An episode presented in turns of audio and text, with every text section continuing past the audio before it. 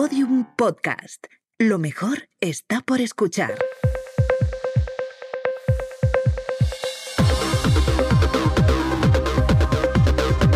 Saldremos mejores con Inés Hernán y Nerea Pérez de las Heras.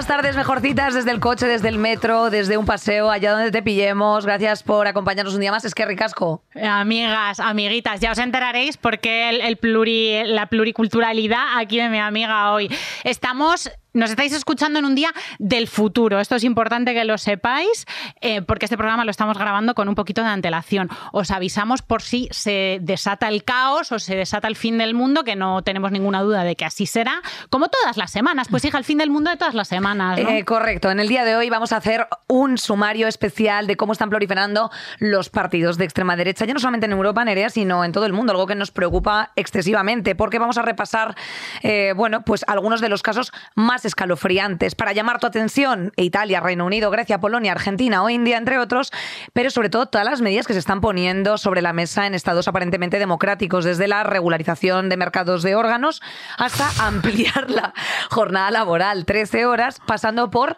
efectivamente, prisión a las mujeres que aborten o posibilidad de pegar a niños en las crianzas. ¿eh? Algo que tú pensabas que había quedado extinto, eh, pues no sé, después del el paso de Pepe Botella por, eh, por tierras hispanas, pero pues no. eh, still, Aquí still, wa- está- still waiting, que ya fuerte. 41. Sí. Al lado de esta gente, Vox eh, parecen unos demócratas normalitos, un poco nostálgicos, con la americana más apretadita de lo normal, pero polluelos eh, al fin y al cabo. Es que Milei, el de Argentina, del que os vamos a hablar después, sacó eh, una motosierra, Inés. ¿Una un motosierra? Una motosierra Para. encendida en un mitin. O sea, ese es el- parece una película de Robert Rodríguez. Claro, es que es, fortísimo. es un poco el. eh, ¿Cómo se llamaba el protagonista este? De, bueno. El Hal- Halloween. Eh, eh, sí, claro, un poquito eh, Jackie the Ripper. Pero bueno, para Bueno, el tema para- central eh, hemos traído un poquito de mm, política pacifista y concretamente a un político pacifista cuya formación se relaciona constantemente desde las voces más reaccionarias con la violencia. Hablamos de Oscar Conca Matute, el que hizo un debate electoral dignísimo y dijo aquello de que se pueden hacer las cosas de otra manera, desde los renglones que escriben las pensionistas, los trabajadores y las mujeres. La historia es nuestra y la escriben los pueblos. Pues al lío, Ahí mejorcita, está. sarran la remangada. Lo que ha pasado estos días. ¿Qué empaque da esta voz? Pues como os comentábamos, hecho- hemos hecho un picadito de extrema derecha, no solamente en Europa, sino en el resto del mundo. Eh, esto es una realidad en Italia con Meloni, en Reino Unido con Sunak, que está enseñando ahí un poco las garritas, ¿verdad? Que parecía Joder. moderado, pero no, sorpresa, con Vox en España, con Peter y Orpo pactando con los ultraderechistas en Finlandia. Si miramos fuera de nuestro continente, pues eh, tenemos a este chaladito llamado Milei, que Joder, dice que su... A ver, su alineamiento, o sea, su alineamiento con Trump y Bolsonaro es casi natural, esto lo, lo ha dicho él, pero un poco el, el alineamiento capilar, ¿no? Van un poco al, al mismo... Es verdad, es verdad. O sea, ya te están avisando con la, con la foto... La peluquina. ¿verdad? Tú les, tú les ves en un TikTok y saben que, sabes que van de lo puto mismo. Eh, bueno, y, ya- y bueno, perdona, que nos, nos dejábamos también eh, a Ah. Narendra, a Narendra Modi, exacto. Modi en India, Modi en India, que es la superpotencia la que todo, con la que todo el mundo quiere ligar. Ahora, bueno, pues tenemos un ultraderechista ahí a su manera. Así que vamos por partes. Venga, Nerea, eh, de, lo, general a lo particular. Eh, extrema derecha en Europa, ¿no? Eh, sí que es cierto que tras la pandemia y la guerra de Ucrania ha habido un importante cambio hacia la normalización de estos partidos de extrema derecha y concretamente Anton Jagger explica en New York Times que más que meros contendientes electorales o moldeadores de la opinión pública, los partidos de extrema derecha europeos aparecen como fuerzas de gobierno plausibles y normales. O sea, el otro día yo precisamente subía también un, un reportaje que hice en la calle y yo le preguntaba a la gente, oiga, eh, medidas para mejorar España. Pua, está fatal, Joder, eso es, es una las- mierda, o sea, no sé qué. Y te decía, bajas al fango. Claro, yo le decía, vale, y ¿cuál es la alternativa que tenemos? Y decía, pues es que PP, no sé, bueno, Vox. Y yo digo, bueno, claro, porque Falange ya está, está un poco de capa bueno, y por caída. quemarlo De por- por esta, Dios. esta cosa como de quemarlo todo. Exactamente, pues esto eh, es una alarmante revolución que surge efectivamente a través de los votos de Donald Trump y el Brexit de 2016, mm, seguidos de avances electorales de Le Pen y del partido este de alternativa con, para Alemania. Eh, esto lo trataron de explicar un poco ese, ese ascenso de extrema derecha eh, y a través, sobre todo, de- del concepto de populismo. Ah, populismo. Pero aquí no funciona el concepto de populismo, porque parece, o sea, la cosa es que eh, parece que si utilizas la palabra populismo, que es muy difícil de definir, a lo mejor hay que hacer un programa entero. llame sobre el Saldremos populistas. Saldremos Sí. populistas y explicamos bien qué coño significa esto, porque eh, los, eh, a los seguidores de Trump se, les, se le. O sea, a Trump se le dice que es un populista, pero a Podemos también Claro, se le ha dicho que exacto, son a Pablo populistas. Iglesias ha sido Entonces el- es un poco un concepto que todavía no nos hemos enterado de qué es y mm, tratarles de populistas, bueno, pues sugiere que los líderes de extrema derecha son auténticos representantes de un pueblo olvidado y que pueden apelar a sus instintos más bajos. Esto ha pasado en Estados Unidos, que se ha volcado todo el mundo con la canción country de un, de un chico que era desconocido y luego ha tenido millones de visitas, en la que mm, trata de, de levantar al olvidado hombre blanco de, de clase media. Es verdad, es que está olvidado. Pobrecito. Jo, pobre hombre blanco de clase, clase, clase media, cis media. heterosexual.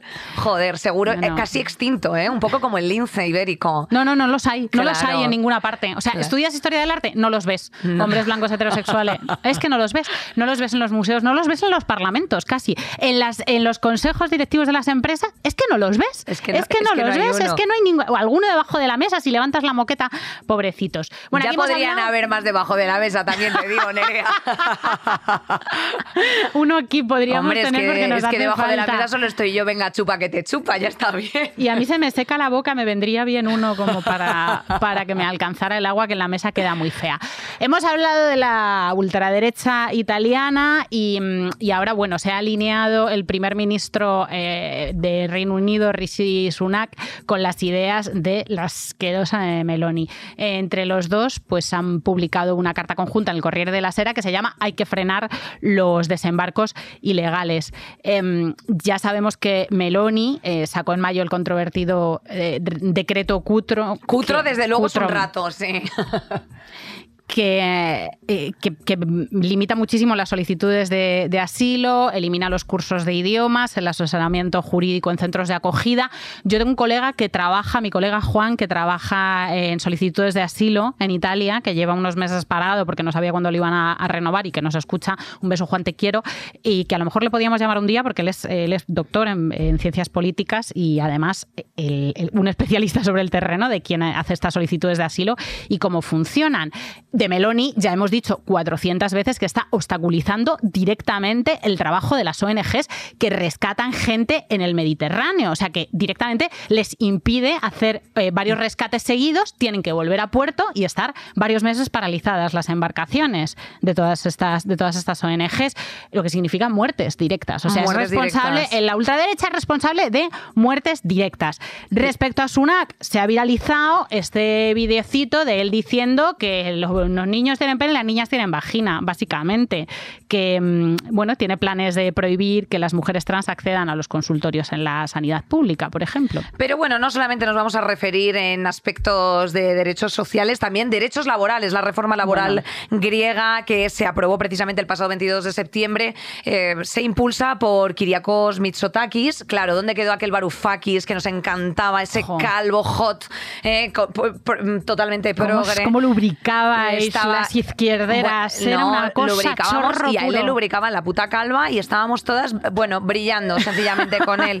Claves de la reforma ultraconservadora, pues eh, lo de las 13, se- eh, las 13 horas diarias, tía, esto me ha llamado mucho la atención y además que encima venga como de un poco la cuna de, pues eso, del pensamiento, ¿no? Del, del ágora. Bueno, pues no se ha suprimido la jornada laboral de 8 horas, pero lo que sí que se abre es la puerta a jornadas laborales más amplias. ¿Por qué no? Claro, ¿quién querría, eh, quién no querría trabajar 13 horas al día. Eh, bueno, pues efectivamente.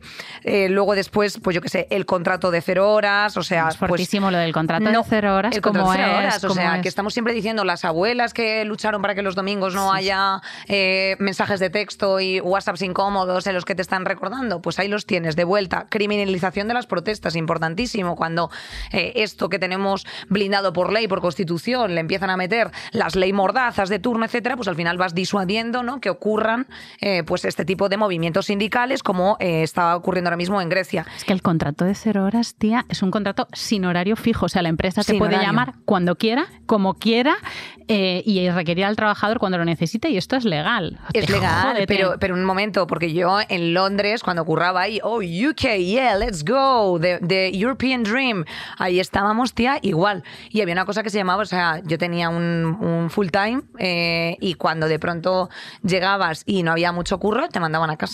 Y te decían a casa. Y la payslip semanal te llegaba pues con las horas que habías hecho. En fin. Después, a casa después de haber hecho ese eh, commute en Londres, No, que igual casa si llevabas en quieres- el transporte público 11 horas. Claro, y que te costaba 50 pavos a la semana el transporte público en zona 3. A lo que añado, y yo ya doy consejos, porque claro, evidentemente, pues al final hay que subsistir, pues yo cogía ya, me compraba una botella de Jagger y la vendía yo y decía, it's five pounds. Los five pounds cuando me lo daban en cash, ¿dónde los metía? En mi bolsillo, ¿por qué no? Usted me echa, caballero, pues yo tendré que buscarme la vida. En Polonia, Nerea, Hay tu cosa favorita. En el futuro hay elecciones. ¿Y qué ocurre? Pues cuéntanoslo. Eh, bueno, pues que puede haber, puede ser que la, que la derecha polaca, que ya es bastante fuerte, sobre todo respecto a los derechos de las personas LGTBI, la derecha unida, necesite los apoyos, un poco como pasa en España, de la Confederación de Libertad e Independencia. Es un poco como lo que pasa en España con PP y Vox. Em, en principio la derecha, que ya es bastante, bastante concentradita, rechaza los apoyos de ultraderecha, pero bueno, en el futuro no sabemos lo que va a pasar, nos lo vamos a contar. Eh, os, os podemos hacer mm, como, un, como un pequeño acercamiento para que sepáis, pero bueno, esto se, emiti- se emitirá después de las elecciones. El líder de la confederación de este partido de ultraderecha, que es un treintañero TikToker, son peligrosísimos, ah, defiende cosas, cambios legales eh, como la que se autoricen los castigos corporales a los niños es- en el que- seno de la familia. Escucha, esto es eh, entrecomillado, ¿vale? Es que esto lo ha dicho real. Si no dejan marcas o afectan a órganos vitales. O sea, Ah, vale. le das un toquecillo al niño, pero cuidado con el hígado y los pulmones. Alucinante. Claro, el- ¿no? lo- de- sin brazo, pues uno puede vivir más o menos, pues no es un órgano vital. El, cha- el chavalillo este dice, digo chavalillo porque es más joven que yo, eh, que hay investigaciones que muestran que los niños que sufren azotes tienen menos problemas que quienes no reciben ningún castigo. Yes. Hay investigaciones. Hay investigaciones. Si quieres, te puedo decir una. investigaciones defienden. El rey Juan Carlos I de Borbón eh, afirma que mm, para nada, eh, para nada. Bueno, una persona muy tocada, muy tocada, por la sí, niñez. por todas partes. Defiende prisión para todas las mujeres que aborten sin excepción. Eh, tiene 800.000 seguidores, importantísimo esto, y ha conseguido el apoyo de jóvenes eh, menores de 26 años, que, que son en su mayoría, en su mayoría hombres. Alucino. En una línea, el partido de los finlandeses, que también son simpatizantes de Trump, pero nos han parecido como los más, eh, los más blanditos y como tampoco queremos comernos todo el tiempo de la ma- macro entrevista que tenemos a continuación, sí que queremos decir unas palabras de Milei, por favor. Hostia, Milei. Es que solo tenéis que verle. Buscad ahora mismo en Google Imágenes Milei, que vais Venga. a flipar. Y es que es todo lo que os imagináis. eh, es. O sea, tú, tú le ves Mira, la cara y todo lo que te imaginas es. es- este dices, señor- ¿qué, qué estamos viendo? Una narcocapitalista. Correcto, eh, que está en contra pues del aborto, un clásico de, de todo facha, ¿no? Eh, que considera el cambio climático, esto es mis cosas favoritas, siempre una farsa de la izquierda y que propone el fin del Estado. Propone también incendiar el Banco Central. Amo, así. para, Así. para. La dolarización del país. Y por eh, otro lado, perdona, esto me, me interesa bastante, yo que tú ya sabes que estoy muy en el horóscopo, eh, hay un biógrafo no autorizado Bueno, que bueno, ha sacado unas cosas que asegura que Milei estudia telepatía, sí, esto es así, y tiene una medium eh, para comunicarse con el mayor de sus mastines. Que ¿eh? se murió. Que murió en 2017. ¿Cómo te quedas? Esto sería un chiste. Ah, eh, propone legalizar el mercado de órganos, salió con una motosierra en un meeting, defiende la legalización de las drogas y lo de la identidad de género les- le da exactamente igual, porque bueno, más o menos viene a, defen- a defender que todo lo que tú te puedas pagar, bien está y el Estado no tiene por qué regular nada. Bueno, que, todo esto parece una, como un líder de ultraderecha que nos hemos inventado entre Inés y yo por las risas. Sí, de Ricky Morty, o sea, es un líder de ultraderecha de Ricky Morty. Pero no es un personaje, no. no. es un personaje de Saldremos Mejores en eh, la película. Eh, en Argentina el voto es obligatorio, o sea, no, te, no viene la policía a buscarte si no votas, pero eh, hay una pequeña multa y el pasado mes de agosto unas primarias, todo el mundo vota a todos los candidatos, es, es distinto de cómo funciona aquí. Y, ganó las primarias. O sea. Ah, Sorpresa, sorpresa. Muchísimo cuidado. Winter is coming. Muchísimo cuidado porque ahí, claro, se te tuerce ya el morro impresionante, se te, se te congela la sonrisa. Es fuerte porque eh, vamos a ir eh, ya mm, concentrando todo en una de las potencias que le está haciendo precisamente el pulso a China, que es India. Eh, Modi, precisamente en un retroceso democrático, bueno, pues claro, ha asumido ya el mandato como primer ministro en India desde 2014.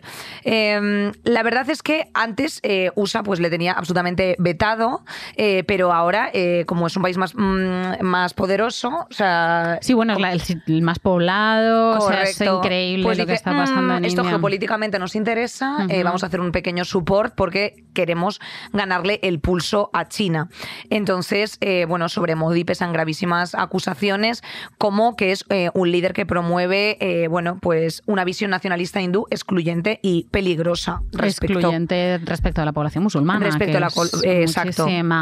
No hay libertad de prensa en India y no lo decimos nosotras por intuición. Reporteros sin Fronteras la coloca en el puesto 161 de 180 en cuanto a libertad de prensa.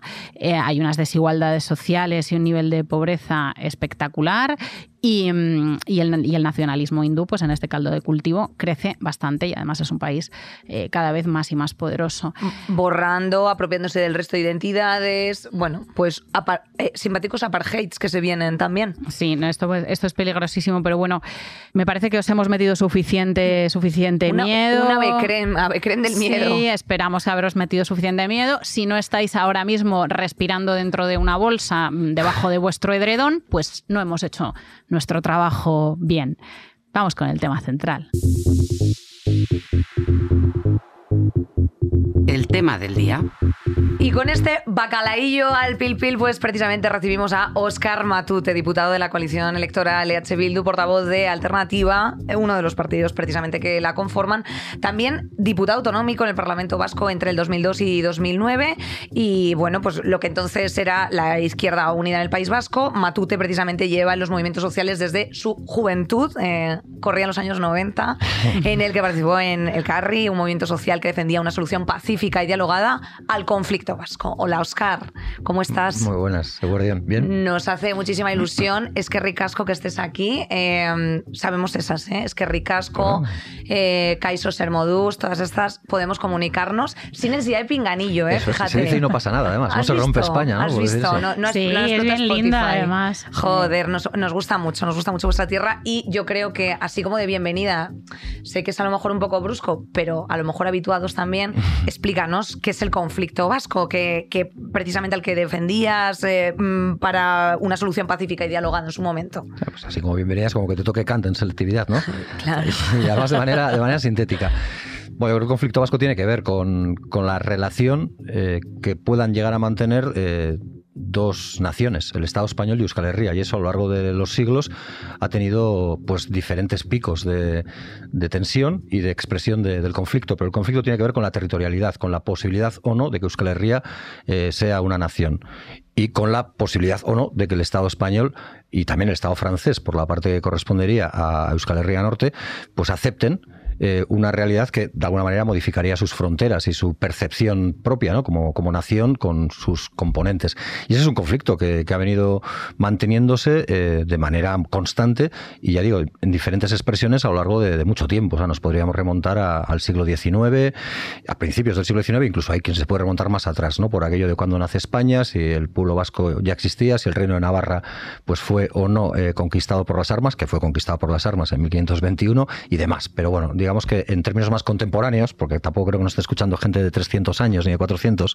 para poder ¿eh? rebatirme esto, pues yo creo que es, un conflicto que tiene que ver con el encaje territorial, con cómo eh, Euskal Herria puede eh, proyectarse a sí misma y al futuro de una manera autónoma y plena y eh, eso en qué medida afecta al Estado español y al Estado francés y cómo reaccionan estos. Y es evidente que en la, en la parte que nos toca, que es la parte que, que, pertenece al Estado español, pues viene respondiendo con la negación del Estado español a, a, abordar ningún tipo de solución dialogada y negociada que tenga que ver con esto, que en definitiva es el derecho a autodeterminación. La amnistía es muchísimo más frecuente de lo que la gente se cree y es una herramienta constitucional que hay que perderle un poco el, el miedo, ¿no? Que se dan situaciones no. como esta. Aznar la practicó con Bastante, frenesí y Felipe González también. La practicó muchísimo más que nadie. Sí, Fue sí. el que más la practicó.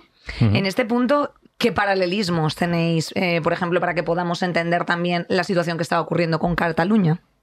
Bueno, yo creo que el proceso catalán y el proceso vasco obedecen a, a ritmos diferentes, pero a una pulsión eh, coincidente. La pulsión coincidente es que eh, ambas realidades buscan eh, como, meta aspiracional construir su propia nación y construirla con los ciudadanos y ciudadanas, en, su caso catalanes y catalanas, y en el nuestro, pues de, de Euskal Herria, vascos y vascas.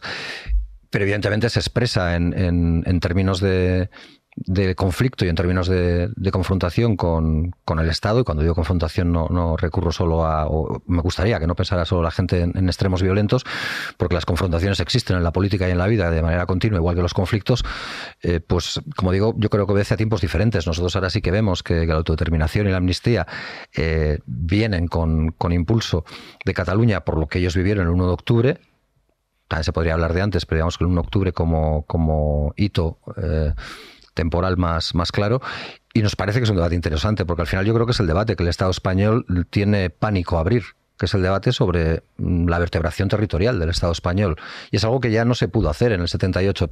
Todos hemos oído, incluso la gente más joven lo habrá oído, porque de esto ha habido propaganda por un tubo, eh, aquello de, que la transición fue modélica, que la transición nos abrazó a todos, nos hizo olvidar a todos y a todas lo que hubiera pasado en 40 años de negra eh, de negra noche eh, durante, durante lo que se hizo, pues bueno, donde se practicaron todo tipo de, de barbaridades por parte de un, de un, régimen dictatorial y que a partir de ahí, pues ya todo estaba de alguna manera eh, enmoquetado para que todos transitáramos plácidamente por, por, ese, por ese suelo mullido.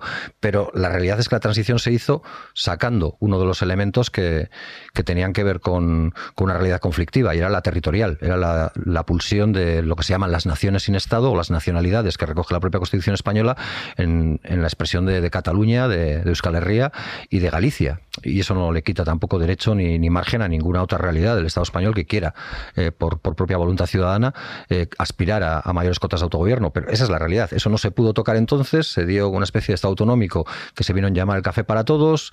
Eh, hubo eh, posteriormente una, una ley en el año 83 que intentó poner freno a aquello que les parecía excesivo, que era esa especie de descentralización provocada por el Estado autonómico que fue la LOAPA, y, y, a partir de ahí, pues seguimos atascados. Y yo creo que esa es la asignatura pendiente que le toca al Estado español si de verdad quiere avanzar en esos parámetros ¿Qué es lo que, que dice. le toca? ¿Qué es lo que le toca? Abordar el debate territorial. O sea, entender... Abordar el debate territorial sí. eh, implica dando, que un, o sea, el... un referéndum. Decir, pero, pero abordarlo con, con, soluciones. A mí me hace mucha gracia porque yo desde.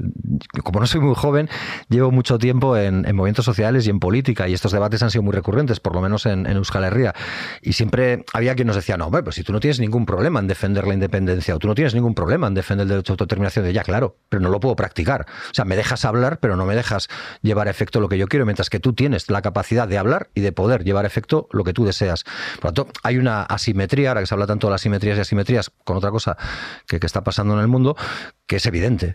Y luego yo estos días he escuchado una, una, entrevista que me ha parecido muy sensata a la hora de explicarlo de manera muy clarita lo que sucede. Y es una entrevista de Oscar Jaenada. No sé a qué medio la da, pero yo la he leído o la he, la he oído en las redes y la he visto, que es muy sensata. Dice, a ver, pero si es que es como una relación de pareja. Si en una relación de pareja una de las partes decide que esto se ha acabado, a ti te puede parecer que hay motivos más fundados o menos fundados. Te puede parecer que tú has aportado más a la pareja o menos. Te puede parecer uh -huh. que eh, lo que habéis hecho como proyecto común se debe más a tu esfuerzo que al de la otra parte. Pero si se ha acabado, se ha acabado y te quedan dos opciones. O le niegas el pan y la sal y le niegas la posibilidad de separarse, o buscas una manera de hacerlo civilizada, razonable y que permita que la convivencia pueda ser buena o la relación pueda ser buena pese a ese espacio de separación. ¿Cómo sería ese, ese tránsito para que mm, bueno, pues haya una buena relación? ¿no? Vale, yo, yo, creo que lo primero que hay que hacer, y, y por eso nosotros eh, intentamos eh, transmitir eh, a la gente que esto no empieza ni acaba en un día, esto no tiene una fecha concreta, no va a haber un día D y una hora H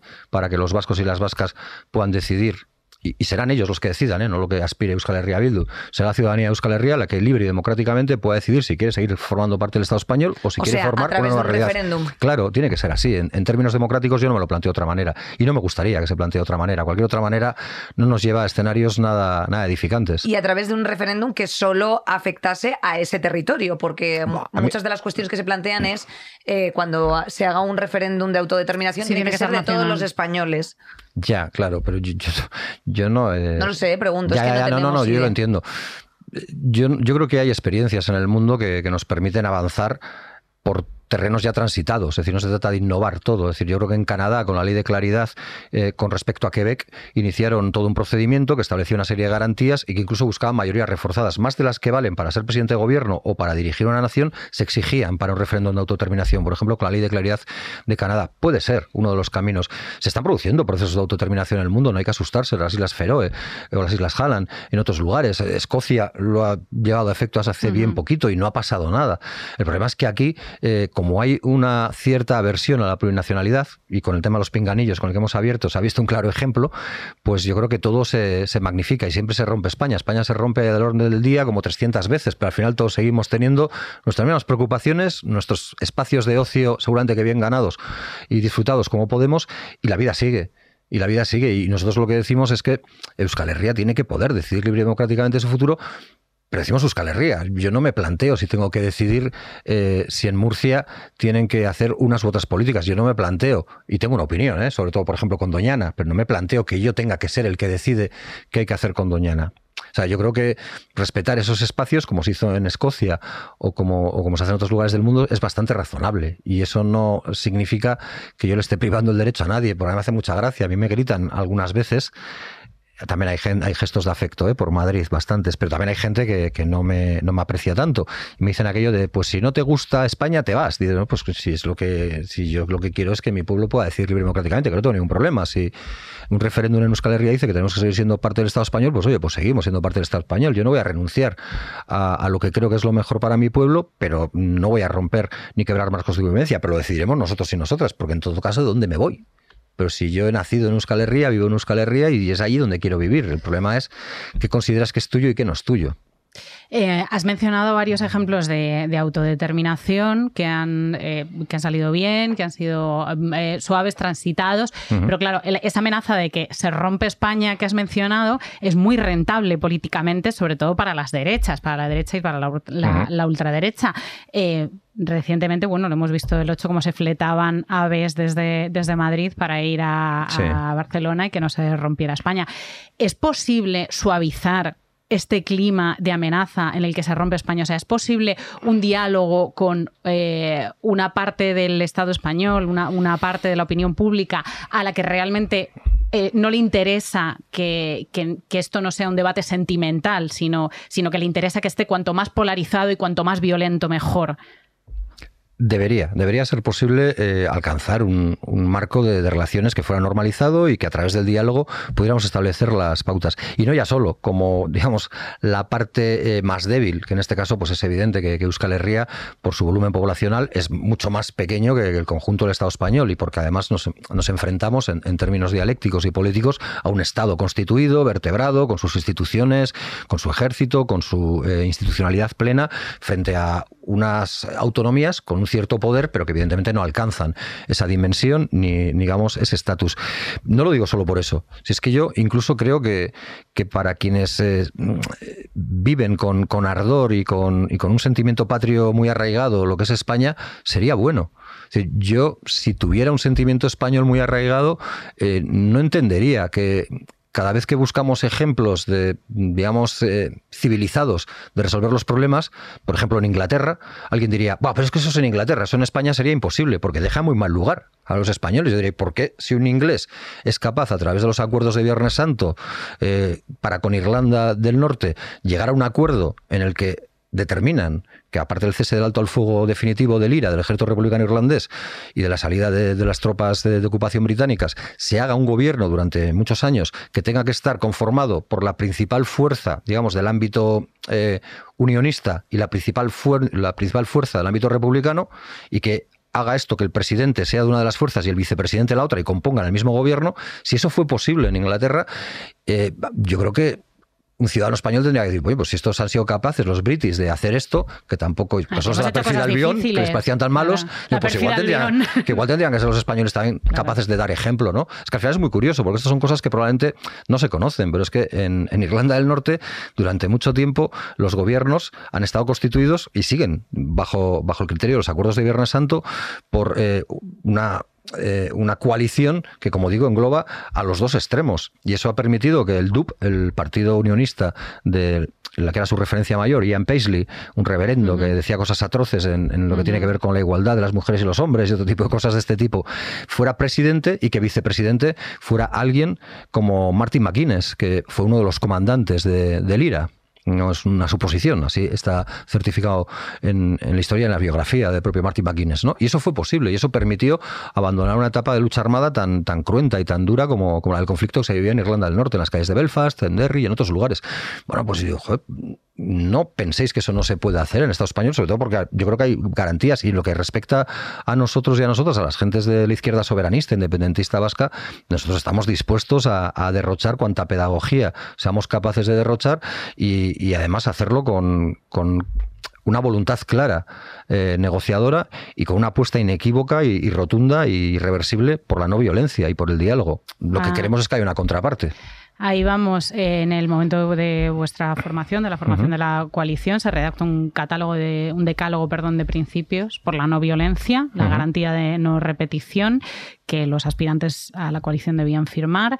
Eh, se asumía el firme compromiso de actuar utilizando única y exclusivamente vías y métodos políticos, eh, pacíficos y democráticos. Aún así, Bildu a día de hoy eh, aparece en la misma frase que ETA casi cada día, eh, diariamente diría. Y, y, yo diría que esto ha calado en la, en la opinión pública, está funcionando. Uh -huh. ¿Cómo, ¿Cómo, desmontamos esto? Dices de, derrochar pedagogía, pero parece que no, no está terminando de funcionar. Porque yo creo que para las derechas es un escenario manejable porque lo han vivido durante mucho tiempo. Es decir, un escenario en el que existía eh, una violencia como la de ETA, que era capaz de condicionar todos los debates sociales y políticos y de tapar y eclipsar cualquier otro debate que pudiera darse en el seno de la sociedad española, era eh, útil para un Estado. Primero porque te permitía eh, ejercer eh, mecanismos y herramientas represivas que mm, si no existiera sería muy difícil de, justificar y por otro porque como digo eh, conseguía centrar la atención de todo el mundo en ese único problema, obviando todos los demás que existían que tendrían que ver con, con el desarrollo de una vida plena y digna, ¿no? En el ámbito laboral, en el ámbito social, familiar, vivienda, empleo, etcétera, etcétera. Todo iba ahí. Entonces, si eso además se entiende desde una lógica que es una lógica que en la sociedad vasca se venía viendo desde hace mucho tiempo que era que como mucho se podía ir al empate infinito, pero nunca iba a haber una victoria eh, de, de una parte sobre la otra en términos absolutos, pues cuando tienes un Estado con una maquinaria como la que he referido antes, frente a una realidad que es mucho más débil, pues es evidente que, aun con el dolor que pueda causar y que ha causado, y que no hay que obviarlo, y que si hay que hablar de él se habla, pues eh, la situación en términos de estabilidad y de control sea mucho más manejable. Y yo creo que ese escenario es el escenario en el que las derechas han funcionado muy bien y por eso les interesa todavía hoy decir eso de Bildu es ETA, eh, Bildu, ETA sigue viva porque Bildu existe, porque una parte del debate que se daba en torno a, la violencia no tenía que ver solo con... Eh, el rechazo frontal a, la utilización de la violencia para, para perseguir cualquier fin, en este caso fines políticos,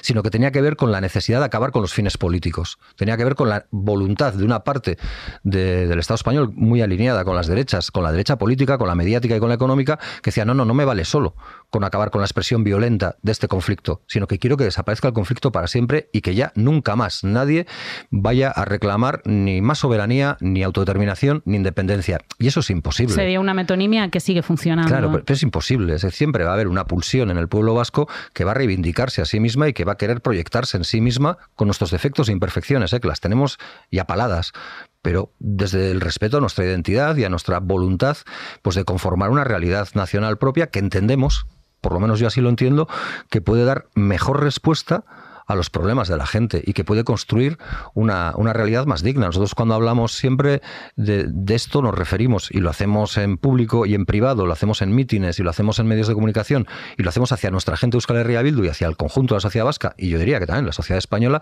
con una expresión muy clara. Nosotros queremos construir una república vasca de hombres y mujeres libres e iguales. Y eso a día de hoy y lo digo con tristeza porque, porque tengo muchos amigos y amigas en la izquierda española, pues no parece posible en el Estado español. Eh, cómo se conjuga precisamente tener un horizonte independentista y representación en un parlamento en el que precisamente se deciden leyes que afectan a todo el Estado español. Pues precisamente porque, porque en esa realidad se deciden muchas leyes que afectan a los vascos y las vascas. Nosotros podríamos decidir que no íbamos a acudir al, Parlamento español, es decir, al Congreso de los Diputados y al Senado, eh, porque no son nuestras instituciones pero eso no evitaría que eh, se siguieran haciendo leyes que afectan de manera directa a las condiciones de vida de los ciudadanos y ciudadanas de Euskadi. Es decir, eh, cuánto eh, determina el salario mínimo en cuánto se determina el salario mínimo interprofesional, no tenemos la capacidad de determinarlo, de determinarlo los vascos y las vascas. ¿Qué cosas crees que la sociedad en conjunto española desconoce de, de la sociedad vasca? Bueno, a ver, seguramente yo también desconozco mucho de otras sociedades, ¿eh? tampoco creo que, ni, que haya que obligar a la gente a que entienda todo lo que es Euskal Herria. que hacer ahora como una especie de Grand Prix en el que tuvieses que eh, pues, decir cosas de Euskal Herria un poco como embajador. Sí, por aterrizarlo un poco en la realidad. Muchas veces se habla de las condiciones materiales de vida de la ciudadanía vasca, es decir, de que vivimos mejor, de que tenemos unos eh, niveles de vida mayores, con salarios más altos, con servicios públicos mejores, y la gente quizás olvida o no le cuentan que buena parte de eso tiene que ver con que, con que hay una pulsión social eh, conflictiva en las calles. Y cuando digo pulsión social conflictiva en las calles, que nadie me se me asuste, no estoy hablando de Cale Borroca, no estoy hablando de, de, calles ardiendo, sino que estoy hablando de eh, un tejido sindical y de un tejido social muy fuerte que eh, no hace eh, una política de concertación, sino que cuando tiene que confrontar para defender derechos, lo hace. El País Vasco y Navarra concentran, es decir, lo que es Euskal Herria, Euskal Herria Sur, concentran más del 60% de las huelgas que se hacen en el conjunto del Estado español. Somos 3 millones de habitantes de 48 que hay en el Estado español. 3 millones de personas, en una realidad de 3 millones de personas, se hacen el 60% de las huelgas que eh, se miden en todo el territorio 48. Eso probablemente tenga que ver con esas condiciones de vida. Para el día 30 de noviembre, por eso decía lo de aterrizarlo a la realidad, para el día 30 de noviembre hay convocado una huelga general feminista en Euskal Herria, en el País Vasco, en la Comunidad Autónoma Vasca y en Navarra. Una huelga general, feminista para poner los cuidados en el centro, para exigir un servicio público comunitario de cuidados que eh, permita romper con, todas las eh, barreras que todavía existen para las mujeres, para las mujeres racializadas, para eh, el cuidado como un elemento de negocio para los de siempre, frente a los cuidados como, como el eje central, ¿no? como eso que dice el feminismo de poner la vida en el centro. Pues eso tiene que ver con una sociedad viva. Yo siempre digo que yo no he elegido dónde nací, como nadie, vamos, nadie elige dónde nace en el útero de su madre, pero he tenido la suerte de nacer en una sociedad que con sus múltiples defectos sabe, sabe pelear por lo suyo y sabe pelear por sus derechos que no van contra nadie y eso es un poco lo que hemos intentado siempre hacer desde Euskal Herria Bildu en el Congreso de los Diputados. Cuando nosotros peleamos derechos para la ciudadanía vasca, estamos peleando derechos por esa realidad común que vivimos, que es la del Estado español, para, los ciudadanos y ciudadanas del Estado español. Y nos parece muy bien, porque la izquierda soberanista e independentista vasca, lo que es Euskal Herria Bildu, es una fuerza que tiene un fuerte componente internacionalista. Y entonces alguien dice, ¿y cómo puedes ser internacionalista si luego eres nacionalista porque defiendes la nación vasca? Digo, bueno, Claro, es que el español no necesita ser nacionalista porque ya tiene su nación, pero yo no veo a la izquierda española decir que no es internacionalista por ser española. Pues lo mismo le podrá pasar a la izquierda vasca, ¿no? Podrá ser vasca y ser internacionalista, y nosotros lo proyectamos de esa manera. Em, cada propuesta de ley que apoya a Bildu es una excusa perfecta eh, para eh, que se diga, bueno, lo habéis hecho con, lo habéis hecho con los independentistas, lo habéis hecho con Bildu, lo habéis. Mm, ¿Os sentís un poco cabezas de, turco? A, mí personalmente me, me, gusta darle dolor de cabezas a la derecha, ¿eh? no voy a negar. O sea, yo cuando veo a, a Feijó ahora, antes a Rajoy, o a Casado también, antes. O a Casado era fuerte. Sí, resiste, ¿no? Y bueno, toda Luis fuerte, Casado era fuerte. No, pero cuando les veo a ellos, o cuando veo a Vox eh, patalear y, cabrearse tanto por porque Bildu apoye determinadas leyes, a mí me, me parece que vamos en la línea correcta. Yo como mucha gente en Euskal Herria, pues, pues vengo de una sociedad o de una parte de la sociedad vasca que tiene un fuerte componente antifascista, quizás porque, porque no ha querido abandonar nunca el recuerdo de lo que supuso ese lapso de la historia entre el 39 y el 75 o el 78, ¿no? Si se quiere ampliar un poco más. Y, y yo creo que al final desnuda desnuda sus posiciones, porque, como digo, nos vuelven a utilizar como cabeza de turco. En el fondo ellos lo que les jode, si se puede decir la expresión, es, que, es que nosotros estemos consiguiendo mejoras para la clase trabajadora, sea de donde sea, que estemos manteniendo discursos que interpelan su responsabilidad directa eh, como lacayos al servicio de las élites económicas, porque al final ellos dicen que aspiran a la igualdad de todos los españoles y hablan ahora, y esto lo lanzan con lo de Cataluña, ¿no? con lo de la Constitución y de que todos somos iguales, se olvidan de, se olvidan de los Borbones, porque esto sí que...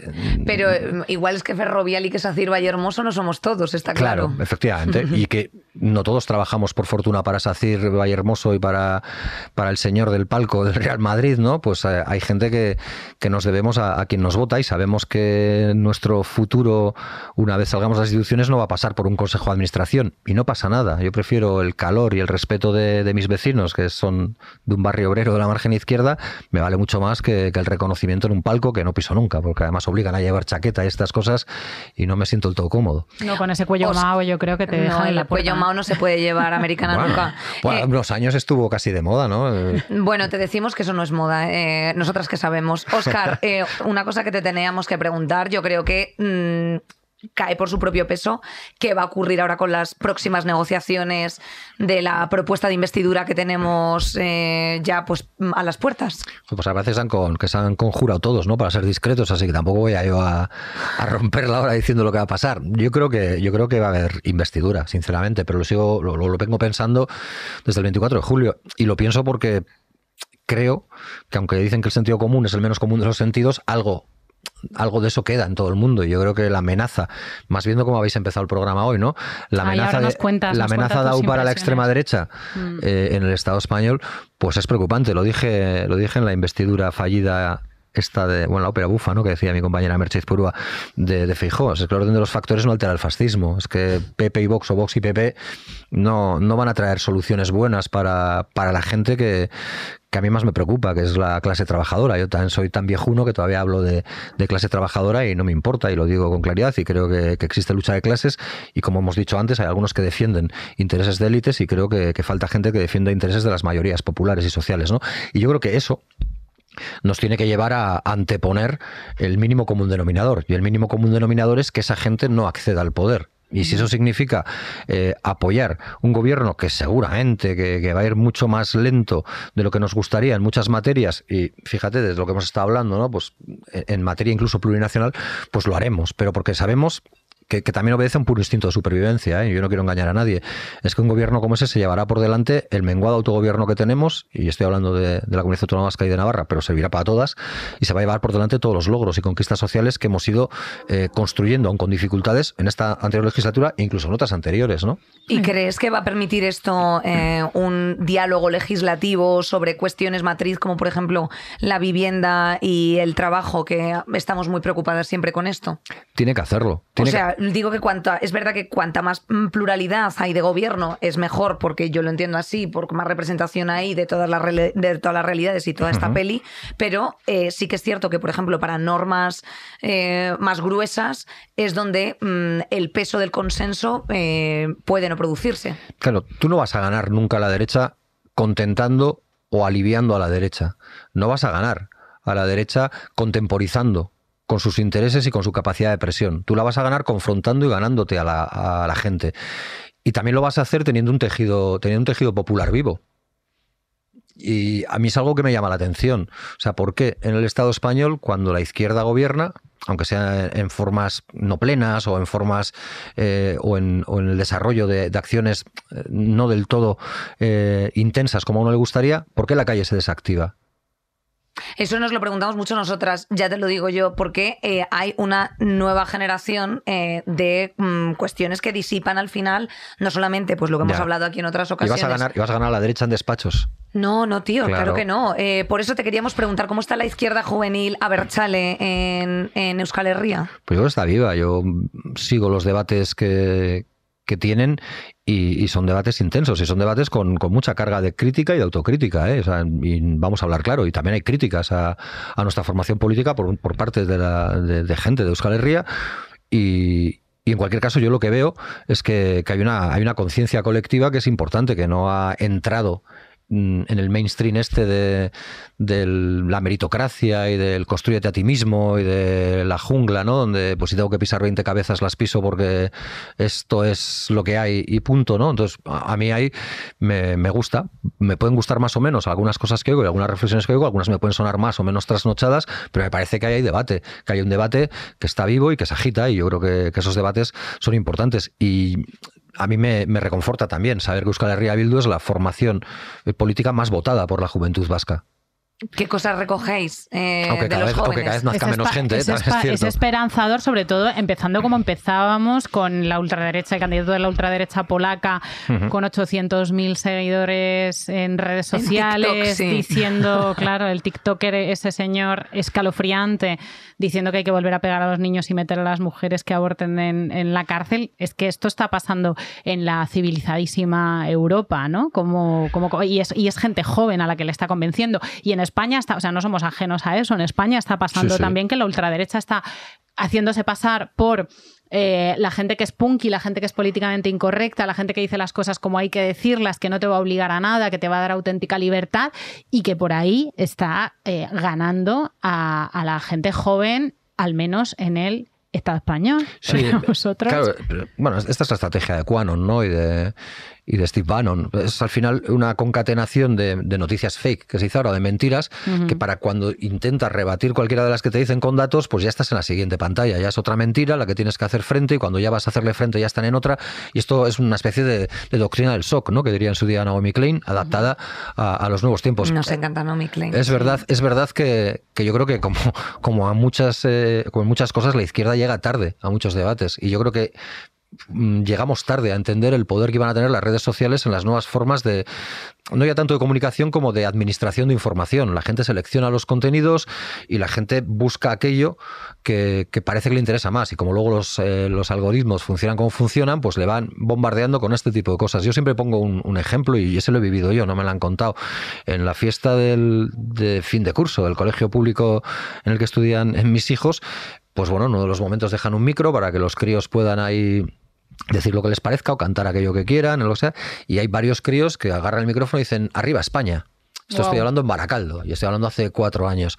Te choca, porque arriba España no es un grito neutro, no es ni siquiera un viva España, que, bueno, pues puede tener un carácter de autoafirmación de, su identidad y punto, ¿no? Arriba España todos sabemos, los que tenemos un poquito de, cultura política y no hace falta tampoco haber una extensa trayectoria, sabemos lo que significa arriba España y de quién era el grito y qué eh, había detrás. Y esto viene por las redes sociales y viene por determinados TikTokers que con una aparente inocencia o candidez, pues lo lanzan y terminan sus directos con esta expresión. Y hacen que, bueno, pues esta historia me parece un poco histérica, pero ya reconozco que el que está fuera de tiempo seguramente soy yo, ¿no? Cuando ves a esta gente pues chillando porque están comentando un juego y tal, y van metiendo ahí de manera civilina determinados comentarios, pues está generando, está generando una, ola de pensamiento que es preocupante. Por eso a mí, entre comillas, me, reconforta que en Euskal Herria todavía existan eh, nexos de comunidad, nexos de asociativos. Sí, eso es, de construir de manera colectiva, de pensar de manera colectiva, de aceptar que que bueno, que tus ideas tienen que estar sometidas a contraste y debate y que probablemente a veces te equivoques. Yo me he equivocado un montón de veces y yo, pues, eh, pues también eh, necesité de, otra gente que, que, te fuera desentrañando tus, tus contradicciones. No es algo que, por ejemplo, el movimiento feminista en Euskal Herria, que está muy vivo y que también me parece una pasada, lo, lo, que han conseguido hacer desde aquella portada del Times con, con, aquella huelga hasta esto que van a hacer el 30 de noviembre, pues, pues nos señala constantemente, ¿no? Que es la deconstrucción en base a los micromachismos que, que todos tenemos y que yo tendré un pilón de ellos todavía, ¿no? Pero que que, esa es búsqueda de, no ya de la perfección, sino la mejora, eh, la tienes que hacer de forma colectiva. No la vas a hacer encerrado con unos cascos en tu habitación a modo taku ahí pasando el mundo. Bueno, pues con esto nos, nos quedamos, Oscar. Eh, hoy ha sido un gusto tenerte, Majo. Igual. Qué guay. Eh, Sí, sí, ¿Qué te ha parecido a ti, Nerea? pas- lo- lo hemos- lo ¿Sacas cosas en claro? bien. Bastantes cosas en claro y espero que la gente también. También. eh, y, y se echa de menos un, un diálogo relajado y tranquilo y que, y, bueno, y que, y que se puedan exponer las cosas tal y como son. eh, nos ha gustado mucho, sí. Mm, Yo la verdad es que tengo que, así como decir unas conclusiones finales, que tampoco es por, ¿sabes? A ver, es un poquito narcisista soy también.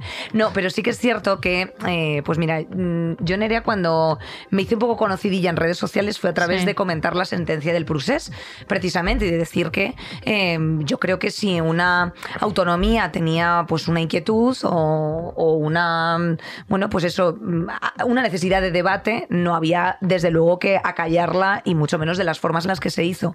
Y lo sigo pensando, o sea, sigo pensando que una de las frases que siempre dice mi compañera Nerea es que eh, lo contrario al debate es una dictadura. Y lo creo igual. Entonces, eh, me imagino que hay muchas oportunidades de abrir ciertas cosas y que lo que uno no puede estar es como todo el rato al resorte y a la tensión. Y a lo mejor, pues dentro de todo el bloque de, de- de conversaciones que se pueden tener, eh, empieza por preguntar cuál es vuestra realidad, qué realidad a lo mejor os interesa cambiar y también interesaros en, en su contrario de cuál es la nuestra, que me imagino que os llega mucha, sobre todo este pequeño y simpático sumidero de Madrid. Sí, pero pues así. o sea, pero yo creo que siempre hay que estar dispuesto a, a entender las razones de, no ya del oponente o del adversario, sino de la persona que tienes enfrente para intentar llegar a acuerdo. Había una frase de, de David Fernández en su tiempo de diputado de la CUP que a mí me parece, me parece muy sintética y, y muy, y muy clarificadora. David Fer- Fernández es el de la chancla. Eso, eso de la chancla. Y y él lo decía, decía, yo quiero tener la oportunidad de poder perder. Yo creo que un juego democrático es aquel juego que a mí me permitirá intentar ganar, pero poder perder. Pues yo creo que esa es la síntesis, que podamos Que competir en el mismo terreno de juego. Pues muchísimas gracias, Oscar. Muchísimas gracias a todas las personas que hacéis posible, como siempre, este programa. La Nico, la Blanquiño, la Lourdes, la Bea. Venga. Eh, aquí también a tu compañero que ha venido, que, Eh. que se ha que echado unas pilas. fotos. Pues no me acuerdo ni cómo te llaman. Ollán. Ollán, hijos, que Hay que claro. hacer un- Está aquí de Vamos comisario a men- político también. Claro. Vamos a mencionar a ¿Ha toda la estado gente de todo prensa bien, que- que te ha gustado. Sí. Sí, Mira, sí, pues más mira, o me menos. ha A ver, ha sido light, ¿eh? No hemos puesto aquí, Es claro. el, es el camarada Beria. Es que es, cómo es la cosa. Oye, y a, y a Amiguitas. todas nuestras mejorcitas euskaldunas, que se os quiere muchísimo, que Un muchos beso musus. gigante, que nos, que nos tratáis cuando vamos. Ya volveremos. Ya ¿eh? Me ponga- a ver volveremos. si me ponen la pierna ya, porque esto está tardando lo más grande. Y en cuanto me la coloquen, calentita, vamos para allá porque sois el mejor público. Sois el mejor Bueno, todos sois el mejor público, Nerea, es que eso también lo decimos a cada sitio al que vamos. Pero bueno, sois muy buenas. de- bueno, muy País Vasco tenemos muy buen recuerdo. Sí, luego, tenemos- es que también tenemos ahí como grandes amigas, el Cobetamendi, muchas cosas. Hijas, que se os quiere mucho, eh, que nos tiréis a la ría, importantísimo, esperad a que vayamos nosotras y que nos vemos pues la próxima semana, que muchas gracias por estar eh, una semana más, es que ricasco. Saldremos mejores con Inés Hernán y Nerea Pérez de las Heras. Todos los miércoles en Podium Podcast.